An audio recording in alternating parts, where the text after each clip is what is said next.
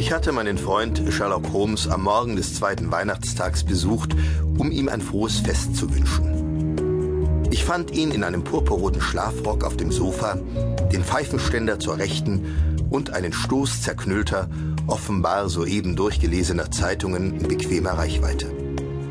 Neben dem Sofa stand ein hölzerner Stuhl und an seiner Rückenlehne hing ein äußerst schäbiger, steifer schwarzer Filzhut, so alt und abgetragen, dass er an einigen Stellen gebrochen war und jedenfalls seinem Besitzer keine Ehre machte. Ein Vergrößerungsglas und eine Pinzette, die auf dem Stuhlsitz lagen, ließen darauf schließen, dass der Hut zu Untersuchungszwecken hier hing. Du bist beschäftigt, sagte ich, störe ich etwa? Im Gegenteil, ich freue mich über eine Freundesseele, mit der ich meine Resultate besprechen kann. Es handelt sich um eine ganz alltägliche Geschichte. Er wies mit dem Daumen in die Richtung des alten Huts. Aber im Zusammenhang damit gibt es ein paar Punkte, die nicht uninteressant und sogar lehrreich sind. Ich setzte mich in seinen Lehnstuhl und wärmte mir die Hände an dem prasselnden Feuer, denn draußen herrschte klirrender Frost und an den Fenstern wucherten die Eisblumen. Ich nehme an, bemerkte ich, dass dieser Hut, so hausbacken er auch ausschaut, mit einer mörderischen Geschichte zusammenhängt, dass er sozusagen den roten Faden darstellt, der dich zur Lösung des Rätsels und zur Sühne des Verbrechens führen wird. nein, nein, nichts von Verbrechen, sagte Holmes lachend.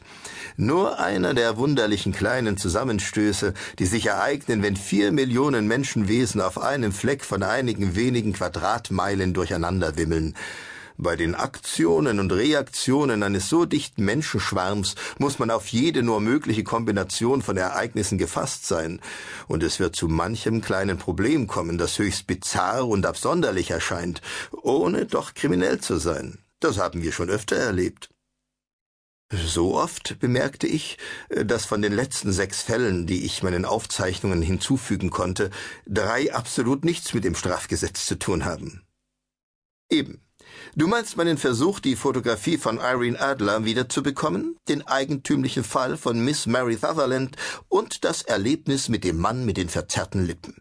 Nun, ich bezweifle nicht, dass auch diese kleine Affäre in die gleiche harmlose Kategorie fallen wird. Du kennst doch den Dienstmann Peterson. Gewiss. Ihm verdanke ich diese Trophäe. Das sollte sein Hut sein? Nein, nein, er hat ihn bloß gefunden, der Besitzer ist unbekannt. Ich bitte dich, den Hut nicht als übel mitgenommene Kopfbedeckung, sondern als Denkaufgabe zu betrachten. Aber zunächst, wie komme ich dazu? Nun, er traf am Weihnachtsmorgen in Begleitung einer prächtigen, fetten Weihnachtsgans hier ein, die augenblicklich zweifellos auf Petersens häuslichem Herd brutzelt. Die näheren Umstände sind die folgenden. In der Weihnachtsnacht kehrte Peterson, der bekanntlich ein sehr braver, redlicher Mann ist, gegen vier Uhr morgens von einer bescheidenen Festlichkeit in seine Wohnung in der Tottenham Court Road zurück. Im Schein der Gaslaternen sah er vor sich einen anderen nächtlichen Spaziergänger, einen langen, mageren Mann mit leicht schwankendem Gang, über dessen Schulter eine weiße Gans herabbaumelte.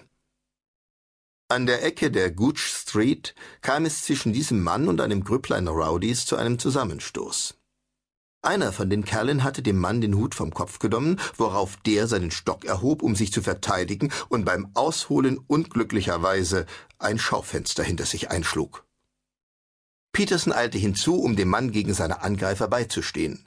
Doch als nun dieser merkte, was er angestellt hatte, und noch dazu eine offiziell aussehende Gestalt in einer Art Uniform auf sich zulaufen sah, erschrak er dermaßen, dass er seine Gans fallen ließ und Fersengeld gab. Er verschwand in dem Labyrinth von winzigen Gässchen jenseits der Tottenham Court Road. Die Rohlinge verdrückten sich bei Petersens Auftreten ebenfalls, so dass er als uneingeschränkter Sieger im Besitz des Schlachtfelds und der Siegesbeute in Form dieses verbeulten Huts und der untadeligsten Weihnachtsgans zurückblieb.